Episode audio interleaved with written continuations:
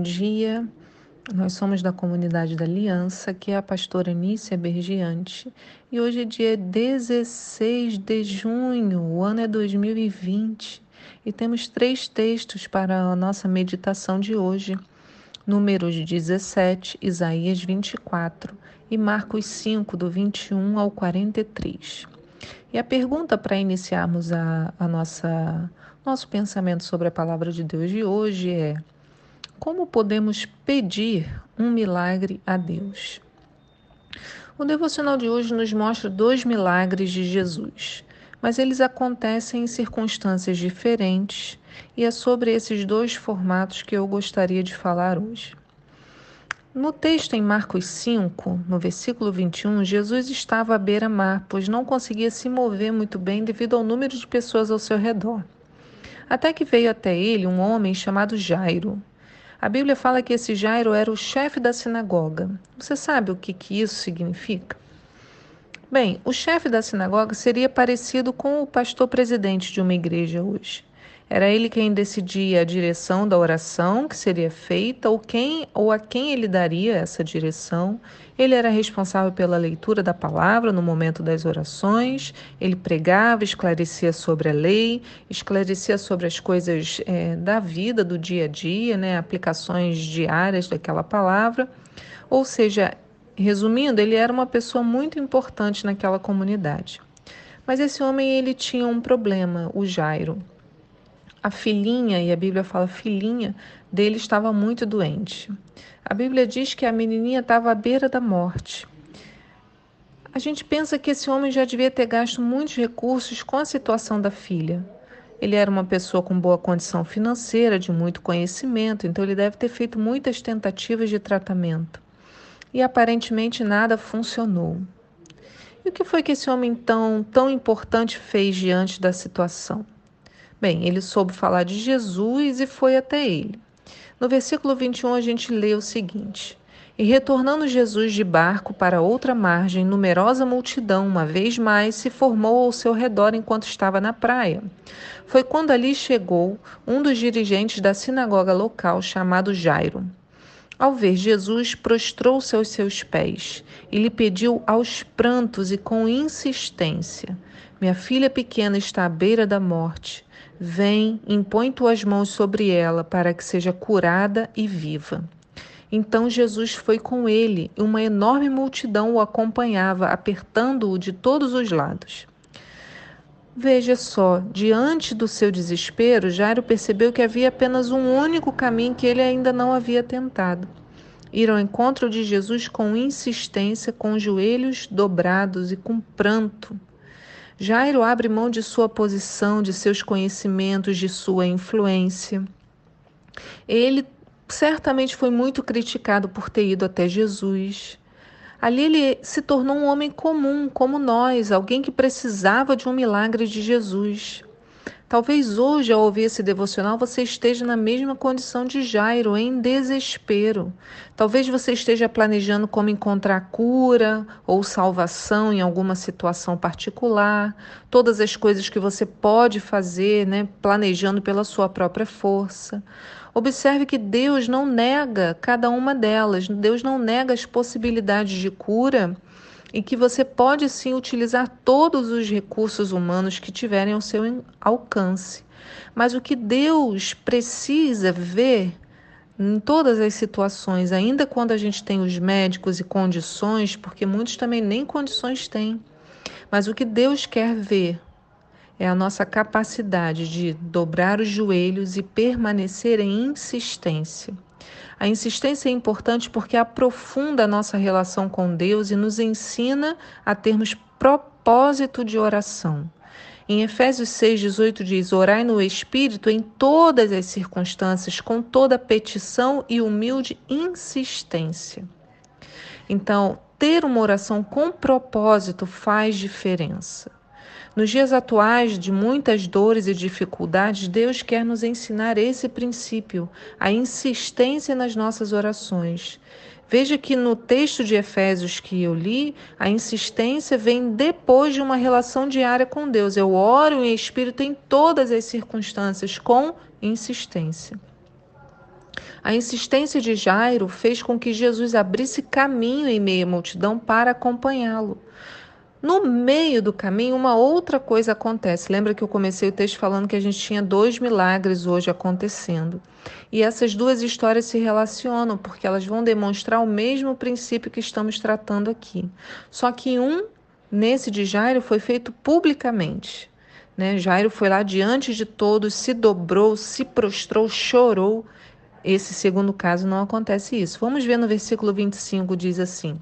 Estava por ali certa mulher que havia 12 anos vinha perecendo de hemorragia. Ela já tinha sofrido demasiado sob os cuidados de vários médicos e gastara tudo o que possuía, porém, em vez de melhorar, ia de mal a pior. Tendo ouvido falar a respeito de Jesus, passou pelo aglomerado de pessoas e conseguiu tocar em seu manto, pois dizia consigo mesma: Se eu puder, ao menos tocar nas suas vestes, eu ficarei curada. E naquele mesmo instante se lhe estancou a hemorragia e a mulher sentiu em seu corpo que estava liberta do seu sofrimento. No mesmo momento, ao sentir que do seu interior fora liberado poder, Jesus, virando-se em meio à multidão, inquiriu: Quem tocou em meu manto? Ao que os discípulos alegaram-lhe: Vês a multidão que te comprime de todos os lados e perguntas: Quem me tocou? No entanto, Jesus continuou olhando ao seu redor, esperando ver quem havia feito aquilo. Então a mulher, assustada e trêmula, sabia o que lhe tinha sucedido. Aproximou-se, prostrando-se aos seus pés, declarou-lhe toda a verdade. E Jesus afirmou-lhe: Minha filha, a tua fé te salvou. Vai-te em paz e esteja liberta do teu sofrimento. Por que será que Jesus deu esse testemunho, chamando a atenção da multidão para aquela mulher? Porque quando ele fez isso, outro milagre aconteceu. Deixa eu te explicar o contexto. O fluxo de sangue feminino, segundo a lei judaica, afastava as mulheres do convívio. Ninguém podia tocá-las, nem mesmo os maridos, durante esse período. Então pense bem: essa mulher estava há 12 anos sem ser tocada por uma outra pessoa. Não só digo toque é, sensual, sexual, mas toque de amizade. Mas ela, indo até Jesus, ela coloca de lado essa vergonha, a sua humilhação, porque Possivelmente ela já sabia que todos estavam olhando para ela, ela andando no meio, as pessoas já tentando se afastar, com nojo, com desdém, ou até mesmo com medo de se tornarem impuros, porque a lei dizia que se você tocasse numa mulher com fluxo, você se tornava impuro pela presença. Mas ela insiste, ela tinha um alvo, ela tinha um propósito. Se eu ao menos puder tocar nas suas vestes, eu ficarei é, curada.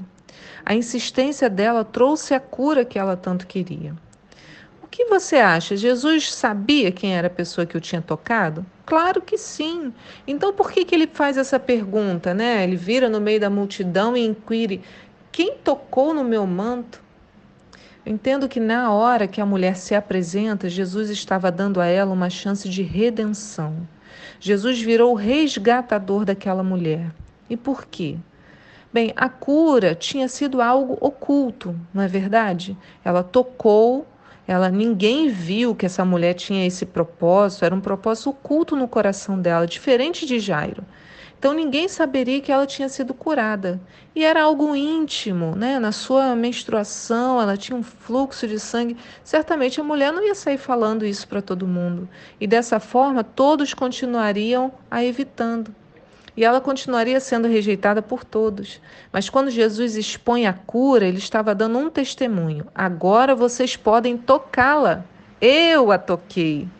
E eu não me importei de ser tocado por ela, né? Ela está curada. Ela está livre, não apenas da enfermidade, mas ela está livre para ser tocada, ser amada, ser aceita. A mulher queria cura física, mas Jesus fez muito, muito mais, porque ele sempre vai ao encontro da nossa maior necessidade, como nós falamos aqui em outro devocional. E Jairo?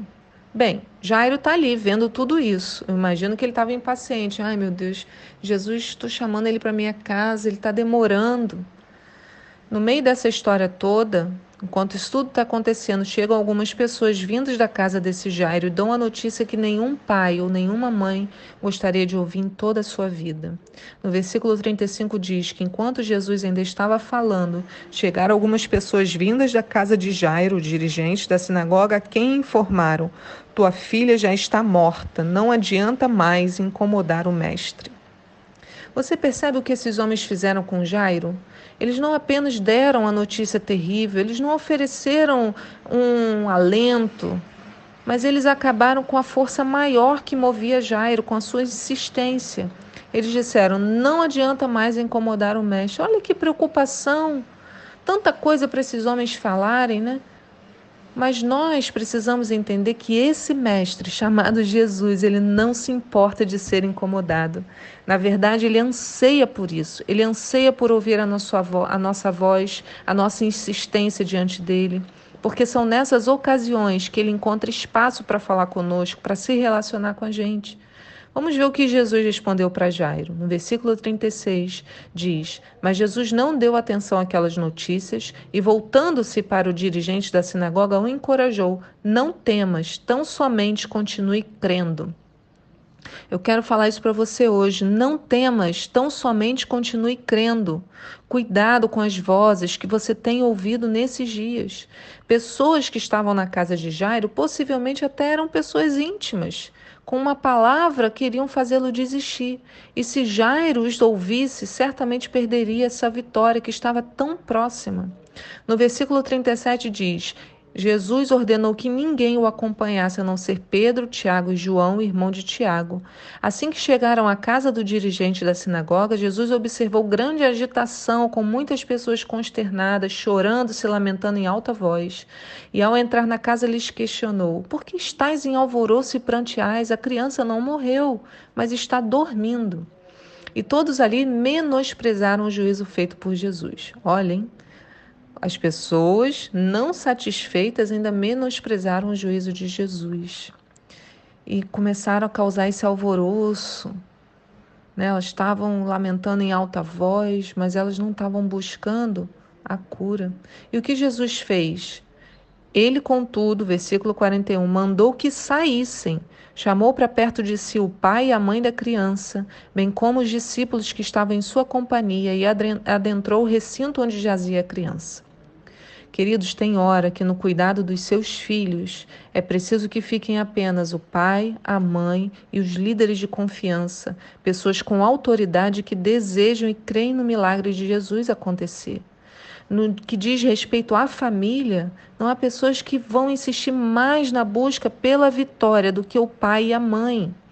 As outras pessoas se cansam, desistem, se desesperam, mas um pai e uma mãe que servem a Deus e que amam as suas famílias terão a insistência necessária para manterem-se firmes no propósito. E foi assim que Jairo e a sua esposa experimentaram o milagre.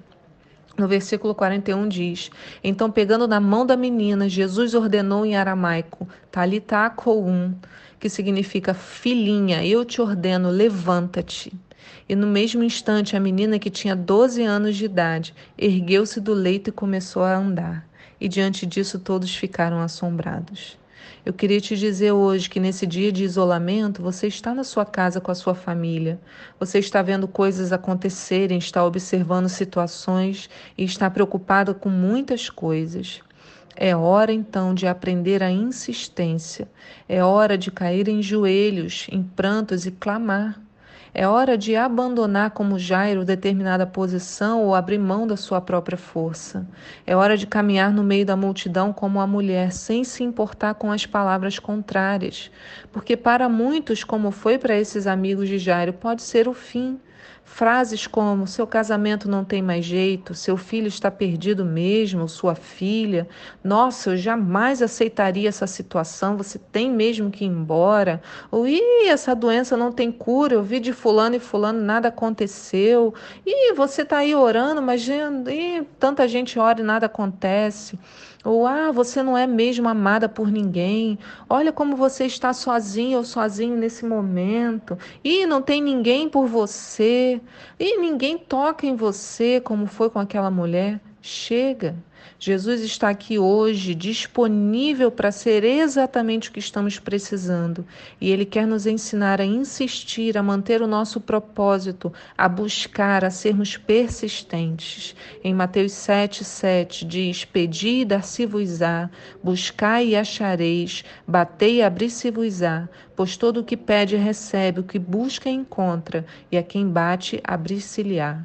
Que o Senhor te dê a força que você precisa hoje para insistir e que nessa insistência você tenha um encontro num lugar onde Jesus vai falar diretamente com você que você peça ajuda, como Jairo e a mulher pediram, que você tenha ao seu lado pessoas que falem sobre a, o milagre, que creiam nele, e todos os demais, que os seus ouvidos se fechem, para que você possa ouvir a voz correta, a voz do Senhor. Filhinha, eu te ordeno, levanta-te. O Senhor vai fazer isso hoje, porque o nosso Deus é fiel e hoje ainda realiza milagres e maravilhas. Que o Senhor te abençoe na sua casa, em nome de Jesus. Amém.